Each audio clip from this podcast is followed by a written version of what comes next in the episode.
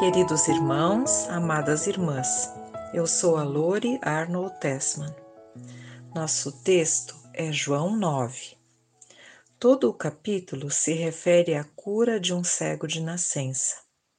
E esta cura foi feita em um sábado, dia de descanso, quando ninguém deveria trabalhar.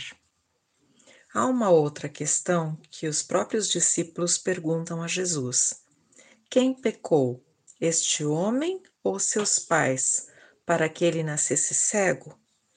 Começamos a pensar sobre esta questão e depois vamos adiante. Jesus diz que nem o cego nem seus pais pecaram, mas isto aconteceu para que a obra de Deus se manifestasse na vida dele. Então, o Mestre explica um pouco mais o que é realizar a obra de Deus.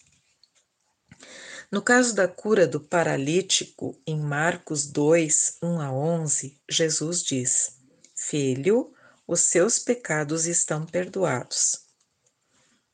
Depois, para que vocês saibam que o Filho do Homem tem na terra autoridade para perdoar pecados, disse ao paralítico: Eu lhe digo, levante-se, pegue a sua maca e vá para casa. Ele se levantou, pegou a maca e saiu à vista de todos. Até aqui o texto bíblico. Para mim fica claro que cada pessoa tem experiências diferentes com Deus, experiências de forma original. O Senhor não tem padrão único para as pessoas e ele age conforme a sua vontade. Quanto à questão do cego de nascença ter sido curado em um sábado, em Mateus 12, Jesus destaca que é permitido fazer o bem no sábado. E ainda no final de Marcos 2, o sábado foi feito por causa do homem, e não o homem por causa do sábado. Assim, pois, o Filho do Homem é Senhor até mesmo no sábado. Cristo Jesus está acima da lei.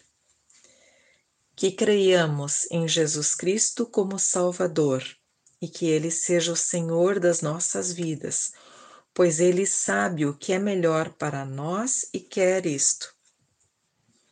Senhor, não queremos mais ser cegos, cura-nos, ó Deus, que vejamos a tua vontade para te obedecer para praticar o que nos pedes.